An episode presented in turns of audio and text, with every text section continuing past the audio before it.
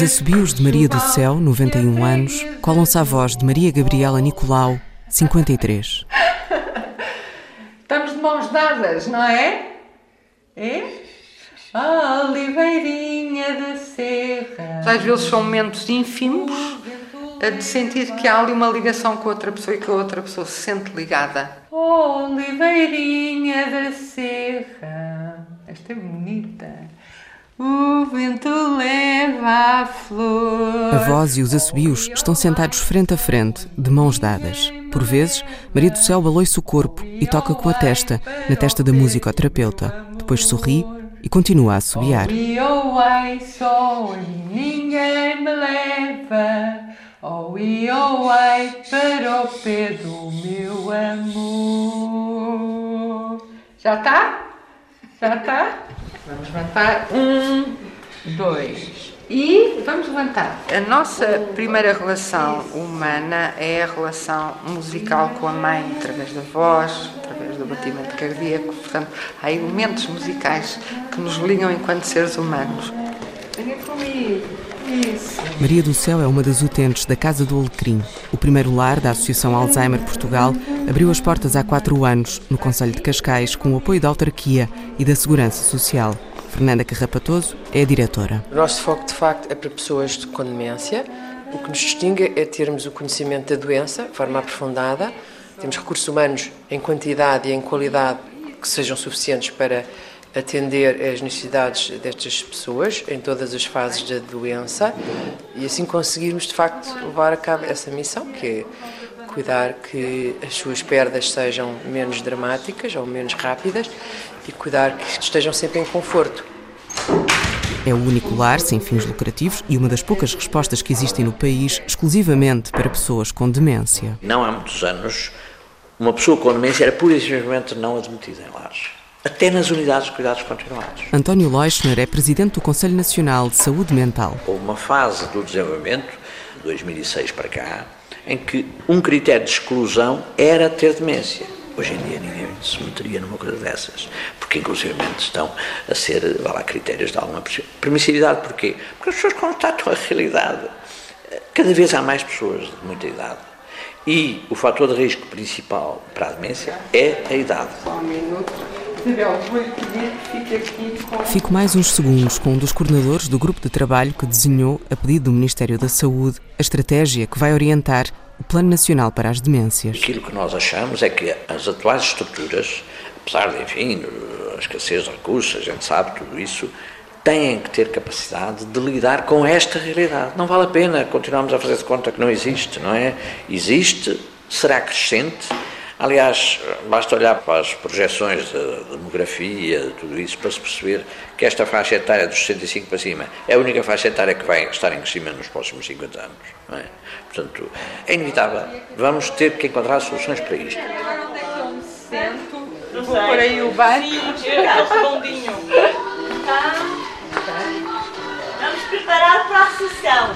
Vamos para o silêncio. Voltaremos mais tarde à conversa com António Leuschner. Agora vai começar uma sessão de musicoterapia para cerca de uma dezena de idosos no lar da Casa do Alecrim. Não estou, pois já do silêncio. Mas, já sabe que a Gabriela quer um bocadinho de silêncio.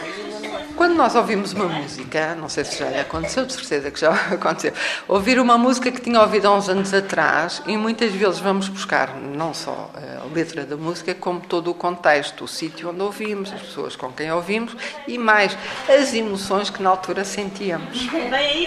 Maria Gabriela Nicolau é musicoterapeuta há 11 anos. Nos últimos oito, centrou a intervenção através da música na área das demências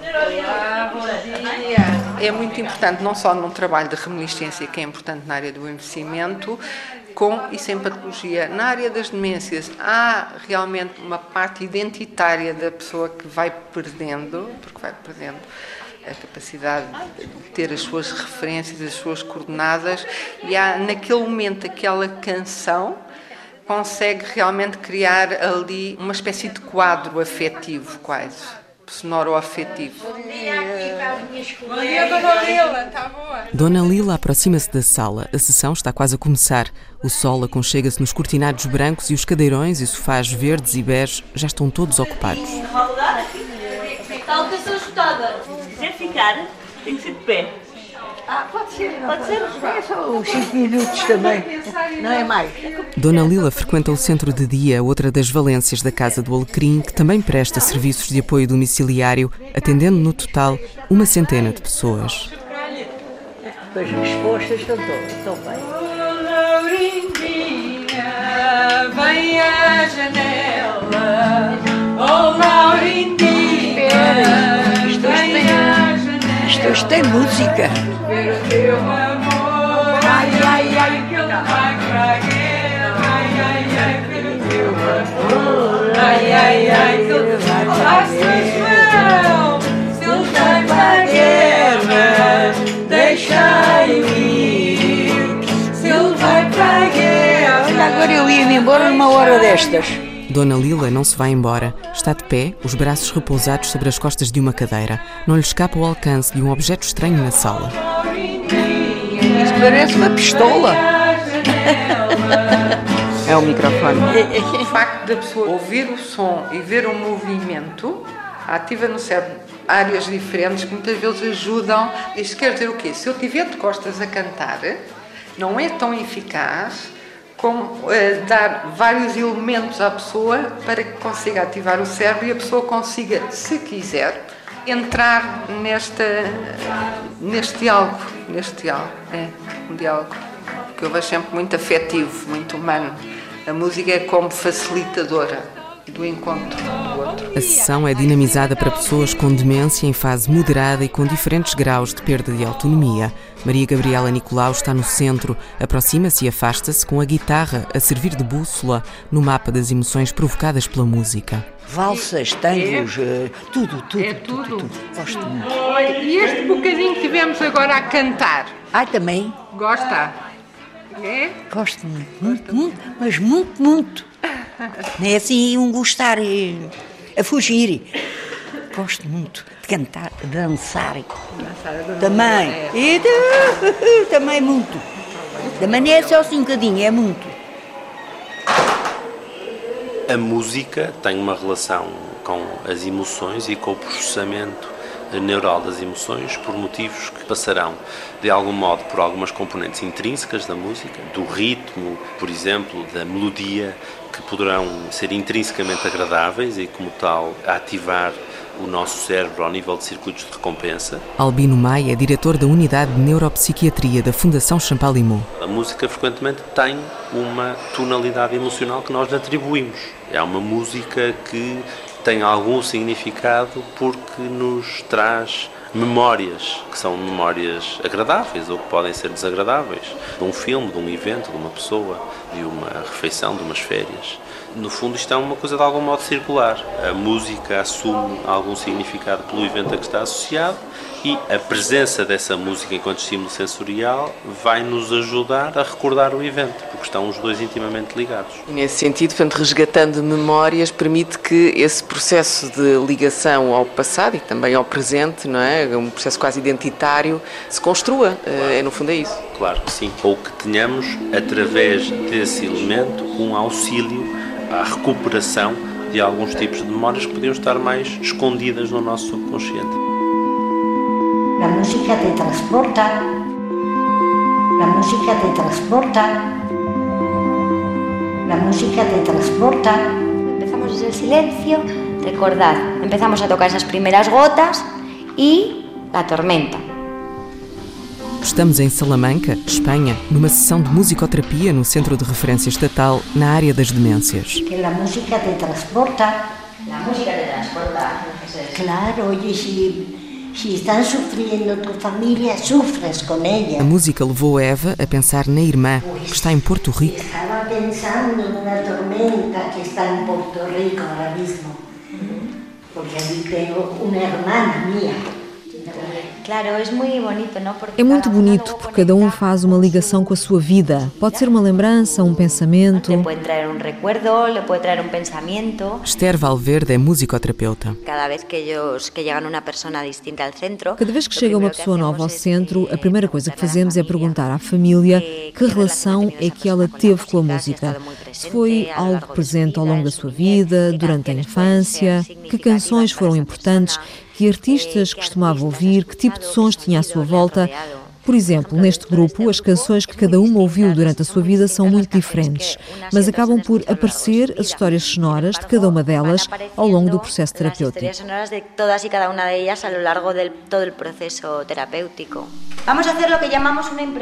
O. Centro Nacional de Referência para os Cuidados a Pessoas com Alzheimer e outras demências foi criado pelo governo espanhol há cerca de 10 anos. Faz parte de uma rede de seis centros públicos financiados pelo Instituto para os Idosos e Serviços Sociais, sob tutela do Ministério da Saúde e com um orçamento anual que ronda os 6 milhões de euros. A diretora, Maria Isabel Inrelmo, explica que a ideia é juntar a intervenção clínica e a investigação científica, dando apoio a doentes e cuidadores. Se creó el Centro de Referencia Estatal de Alzheimer y otras demencias con el fin de ser un centro exclusivo en España, de ser estatal.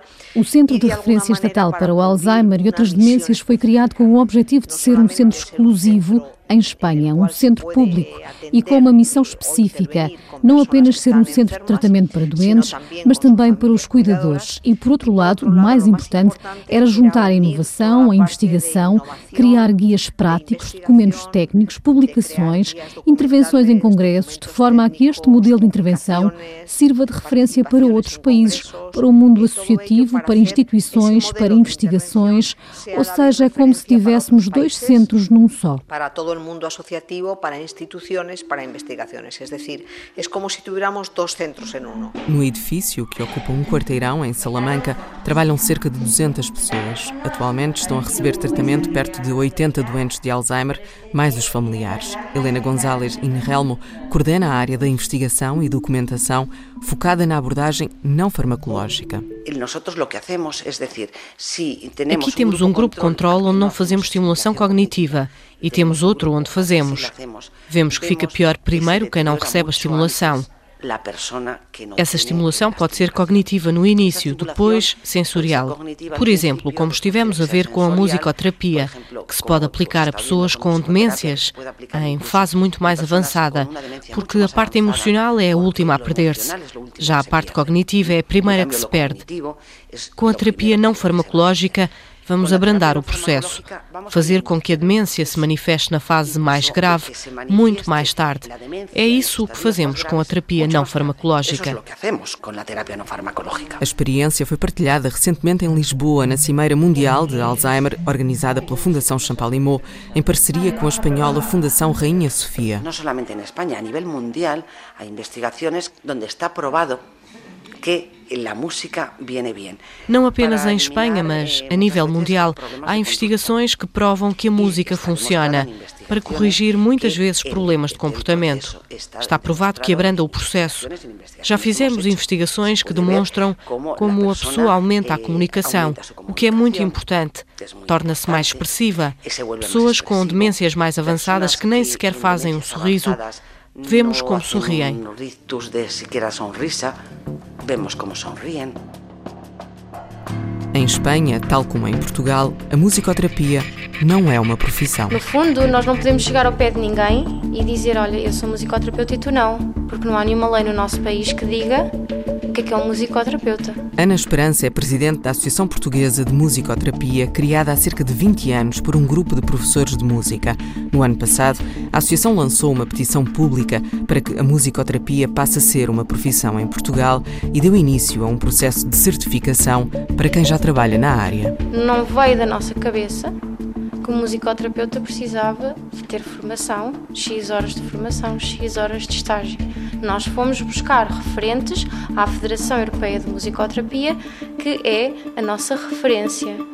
Ou seja, tudo o que existe em termos de legislação e que é decidido lá, nós tentamos criar e implementar cá, tendo em conta a nossa realidade. Pelas contas da associação, há cerca de 60 pessoas com formação nesta área. Até ao momento, apenas seis são musicoterapeutas certificados. Um musicoterapeuta, para se certificar, tem que ter um grau académico superior, no mínimo com dois anos, com prática clínica supervisionada. E depois tem que ter formação ao nível da saúde, da psicologia, da psicopatologia, da reabilitação, da educação e da música, comprovada para além do mestrado. No país, com grau académico superior, a única oferta disponível é um mestrado numa universidade privada em Lisboa. Tudo o resto são formações específicas de algumas dezenas de horas. A musicoterapia é saúde. Se não há formação em musicoterapia, aquilo que pode acontecer é estar a acontecer animação ou lazer e o cliente estar a pagar como se fosse musicoterapeuta, ou seja, o peixe que foi vendido foi o da musicoterapia, mas aquilo que está a acontecer realmente passa apenas por animação e lazer.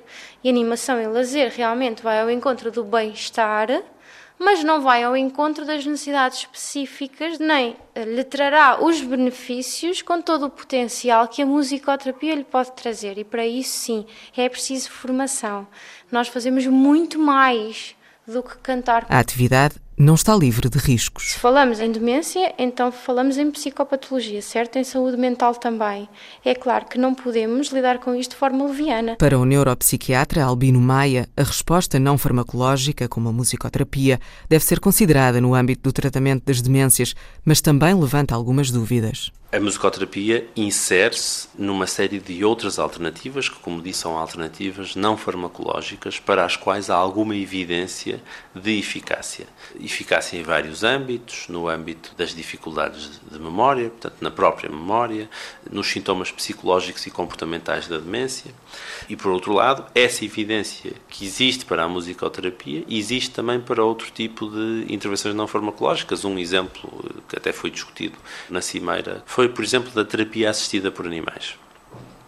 A dificuldade é sempre nós conseguirmos avaliar o efeito real ao nível da qualidade de vida, portanto, o efeito concreto e não apenas numa medida específica que aquela intervenção tem, e por outro lado, nós conseguirmos valorizar as diferentes intervenções, porque há muitas que estão disponíveis, em termos daquela que poderá ser mais eficaz do que as outras. E isto tem sido muito difícil, há muito pouca investigação a fazer análises comparativas da eficácia de uma intervenção versus outra intervenção. Portanto, em grande medida, eu acho que as soluções nesta área também não podem ser demasiado rígidas.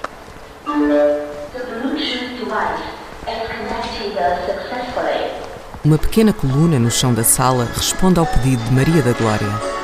É para alegrar. Alegrar. Estamos na Fundação Manuel Francisco Clérigo, em São Martinho do Porto, distrito de Leiria. A sessão é dinamizada por Karina Morgado. Bom, então nós temos um momento na aula em que fazemos os discos pedidos, em que eles recordam músicas da sua juventude e é muito engraçado ver que às vezes temos aqui utentes que até parecem estar meio adormecidos durante a sessão e de repente ouvimos começar a cantar. Quando eu ponho uma música que alguém pediu, eles lembram-se da música e começam a cantar com uma grande alegria. É um momento também muito especial para eles porque recordam momentos que os marcaram. Os discos pedidos fazem parte do projeto Hoje à Baile, criado há cerca de uma década pela Academia de Música de Alcobaça. Dalila Vicente é a coordenadora. Neste projeto do Hoje à Baile resolvemos trabalhar músicas que reportassem as pessoas ao início da sua adultez. São momentos felizes da sua vida em que as pessoas estão com a esperança toda de uma vida que vai acontecer e, ao mesmo tempo, estamos a trabalhar a memória. Estamos a trabalhar a memória das letras, das músicas que eles conhecem e reconhecem, mas estamos a trabalhar as memórias afetivas afetivas de um tempo positivo e não de um final de vida que, por norma, se encara como mais negativo. A Fundação Manuel Francisco Clérigo é uma instituição particular de solidariedade social fundada há quase 50 anos. Tem mais de 40 idosos residentes e cerca de 50 em apoio domiciliário ou centro de dia. A diretora técnica, Teresa Costa, tem assistido a um aumento do número de casos de demência no retrato de um conselho com um passado ligado à pesca e à agricultura. Ultimamente nota-se que há uma grande procura de pessoas com este tipo de problemas, mais do que propriamente o envelhecimento normal. Mais nesta área das demências. E vocês têm procurado adaptar, no fundo, a vossa resposta a esta realidade? Temos tentado. De que forma? Tentado. Contratámos recentemente um terapeuta ocupacional. Temos contratado técnicos no sentido destas pessoas estarem com frequência a serem estimuladas, a terem atividades de estimulação e depois proporcionamos aulas de educação física proporcionamos as aulas de educação musical, portanto, no sentido, enfim, de as pessoas eh, terem os seus momentos aqui ocupados, especialmente com atividades que vão ao encontro das suas necessidades e também dos seus gostos. Os pauliteiros de Miranda. Os pauliteiros de Miranda. E eu vou a Miranda ver os pauliteiros. Ah, é essa? Ai, desculpa. É quem é esta música? Rui Mascarenhas, que é para pormos Estou um mesmo. bocado rouco. Era essa que estava a pedir, Sr. Zé? Olha, a música essencialmente serve para comunicar. Não é necessário saber línguas, porque é, é universal. E, e, portanto, aqui na Fundação é uma, digamos, uma disciplina que tem, que agrada a toda a gente. Na sua essência é isso. O Sr. Zé está sentado numa das 25 cadeiras colocadas em círculo na sala onde um armário de madeira e portas de vidro guarda dezenas de livros. Os instrumentos repousam no chão, ao centro. Há pandeiretas, clavas, ferrinhos, um bombo e um cavaquinho. O homem é o que é porque vive em sociedade. Na demência, aquela pessoa fica fora da sociedade. Aquela pessoa fica fora da sociedade. Aquela pessoa fica fora da sociedade.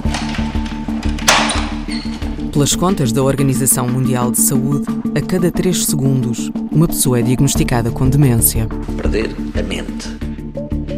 É isto que quer dizer demência. Demenciar. Perder a mente. E isto é muito ameaçador. Às vezes é mais ameaçador do que a pessoa ter a noção de que vai morrer. Às vezes é mais ameaçador do que a pessoa ter a noção de que vai morrer.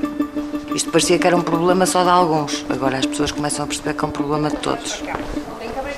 António Leuschner e Rosa Encarnação abrem a porta do Serviço de Psicogeriatria do Hospital Magalhães Lemos, no Porto.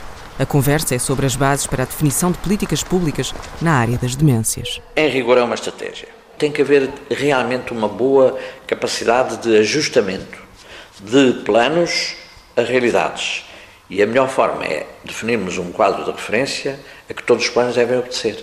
Foi este o princípio. Criar um Plano Nacional para as Demências que depois seja aplicado na prática através de programas desenhados localmente. Isto permitirá uma coisa que é fundamental e decisiva no sucesso desta política, se quiser, é responsabilizar quem vai fazer por aquilo que desenha. A pessoa é muito mais fácil ser responsabilizada, responsabilizar no sentido rigoroso do termo accountability, não é? Prestar contas, se for algo para a qual contribui, do que propriamente um plano que a pessoa, ah, isto sim, tal, uh, mas não é exatamente aquilo que eu acho que devia ser e, portanto, agora não podem pedir contas porque a culpa não é minha. Percebe? Quer dizer, é também para os níveis de execução poderem ter mais sucesso que nos parece que é importante entregar a quem vai aplicar a responsabilidade maior pela elaboração do tal plano, estadio 2 deste processo. Isto às vezes as pessoas dizem, ah, vai, então isto quer dizer que só daqui a muitos anos. De modo nenhum. Aquilo que nós tentávamos era que realmente, uma vez aprovada esta estratégia, que fosse dado um prazo que, enfim, não, não deverá ser superior aos 180 dias, já é, estamos a jogar pelo largo, para a elaboração dos planos chamemos regionais. Eu não sei se vão ser regionais, se vão ser subregionais, não importa agora, isto não é me que compete, é o Sr. Secretário de Estado e depois, eventualmente, num debate que ele fará com as entidades que gerem isto nas regiões. No Ministério, o Secretário de Estado Adjunto e da Saúde, Fernando Araújo, acena favoravelmente. Temos naturalmente de ter os eixos eh, nacionais sobre o que é que se quer fazer, mas depois temos também de ter liberdade e flexibilidade de encontrar melhores respostas em cada um dos locais. Tem que ser respostas da comunidade. E, portanto, é, é verdade o que diz, nós, e eu sou muito aberto à questão de haver alguma abertura e flexibilidade para adaptar a estratégia a cada uma das regiões do país. A nível nacional, Rosa Encarnação nota que a estratégia passa por sensibilizar a população para uma realidade que muitas vezes está debaixo dos olhos. É tão simples quanto isto, que às vezes estiver no supermercado e uma pessoa que se percebe que se calhar está com dificuldades e mesmo nós ficarmos chateados porque na fila demora muito tempo e não sei o quê, nós podemos começar a pensar que se calhar aquela pessoa tem algum problema. Não é preciso dinheiro para isto. É só preciso nós estarmos disponíveis para ajudar o outro, sabendo também não, não podemos uh, ir, uh, senão parecemos aquele esculteiro mirim que vamos atravessar a galinha no, na passadeira. Ela não queria, não é? Mas quer dizer, nós estarmos atentos que aquela pessoa pode ter um problema e às vezes é só quer ajuda, quer ajuda para isto ou para aquilo, alguém que está desorientado na rua e que nós podemos pensar que se calhar está desorientado e que só precisa de alguma indicação para levar a pessoa, e isso se calhar é só as pessoas estarem informadas e estarem sensibilizadas e perceber que isto não é um problema do vizinho do lado só. Outra das propostas defende a formação dos profissionais de saúde, tendo em conta que o contexto atual varia muito. Há unidades de saúde mental, serviços de psiquiatria, que têm mais sensibilidade e até definem, há vários serviços já e várias unidades no país que já estão formatadas para prestar cuidados às pessoas com demência. Outras que nem querem ouvir falar disso não é? Porque acham que isso é um problema da neurologia. Portanto, a sensibilização para ajudar pessoas, e dizemos nós, e os seus cuidadores, sejam a família ou outros, é fundamental. Para o presidente do Conselho de Administração do Hospital Magalhães Lemos, a lista deve ainda incluir quem lida com as folhas de Excel. Muito importante também a formação aos gestores das instituições, que precisam muito de ter sensibilidade para isto e para não ver que cada vez que admetem um doente com demência é mais um encargo, uma solução que só termina quando a pessoa morrer. Nós já perdemos muito tempo, é uma área que temos agora que atuar, tem coisas concretas.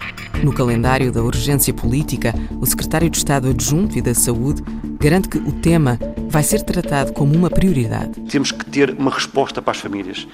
Neste momento, é que para além do estigma que existe, é realmente uma enorme incapacidade de ter uma resposta. E o que assistimos é, por vezes, as famílias a terem naturalmente que ter o compromisso de assumir todo este encargo, não falo de encargo económico, é um encargo de ter realmente estes eventos 24 horas por dia, que não é fácil, vezes com respostas limitadas do ponto de vista do Estado e que acabam por destruturar as famílias, acabam por levar ao burnout dos próprios cuidadores e, portanto, há aqui um trabalho sério que temos que fazer. Então, o que está a dizer é que em 2018 vamos ter um plano nacional para as demências. Estava a ter mais que um plano nacional, isto é, ponto número seguramente vamos ter um plano nacional, mas estava a ter já era medidas no terreno que estejam totalmente integradas no plano nacional, mas já com resultados práticos. Quer dizer, acho que não, não é possível nem desejável esperar mais tempo por isso. O documento propõe a clarificação de um percurso de cuidados para a pessoa com demência. A ideia vai desde a identificação precoce do problema a uma intervenção terapêutica que deve contemplar também as estratégias não farmacológicas. A musicoterapia faz parte dos planos? Quando falamos em terapias não convencionais, que eventualmente poderá ser o seu caso, em termos ministérios, nós defendemos sempre uma política que seja muito bem fundamentada. É necessário, do ponto de vista técnico-científico, poder reconhecer a mais-valia das várias intervenções, de modo a que nós tenhamos a certeza que há ganhos para o utente e para a família. E, portanto, havendo esse reconhecimento, como já foi feito no passado relativamente a outras áreas não convencionais, é possível o Estado poder, naturalmente, apoiar e aprovar. Mas o que está a dizer é que ainda não há essa garantia, por exemplo, em relação à musicoterapia? Eu acho que vale a pena, do lado dos técnicos, neste caso estamos a falar de técnicos de saúde mental, haver realmente o reconhecimento científico, validado, de que outras intervenções tenham uma mais-valia que é mensurável e que nós podemos realmente reconhecer e apoiar. Um caminho com várias etapas num país onde as estimativas enumeram mais de 150 mil casos de demência. As pessoas não podem ficar sem cuidado, não podem não viver dignamente. Ficamos a respirar melhor, não é, Sr. João? Com tanta cantoria, não é, Dona Lila? Eu acho que sim. Não percebi, mas estou de acordo.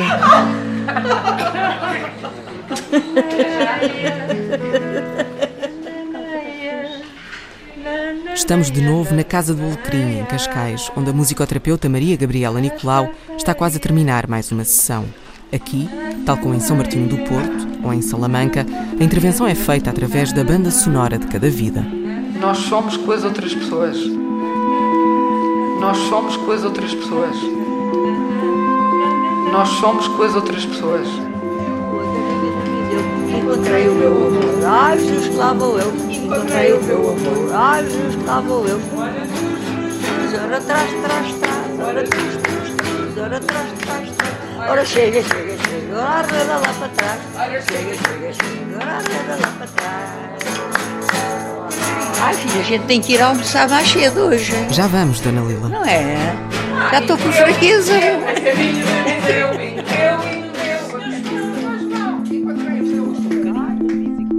Música resgata memórias no labirinto de uma doença sem cura. Não é possível fugir da música. Nós não conseguimos desligar os nossos ouvidos. Ai, ai. Nós não conseguimos desligar os nossos ouvidos. Nós não conseguimos desligar os nossos ouvidos.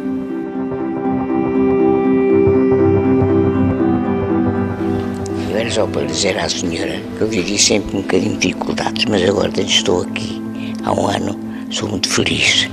Gosto muito de mim e eu gosto muito de todos. E a música? Eu desde que morreu uma filha há um ano, tenho alegria para isso, mas eu gosto também. Obrigado, minha querida. Obrigada. A hora do, do descanso. É descanso que se diz, não é? Descanso. Já, dona Lila. Até, ai, isso até logo. Com licença, vou só tirar aqui a minha mala. Peço desculpa. Co- como? Vou só tirar aqui a minha mala. Oh, filha, tira, filha. Se ela tivesse dinheiro, soubesse, já tinha tirado. Obrigada. Deus.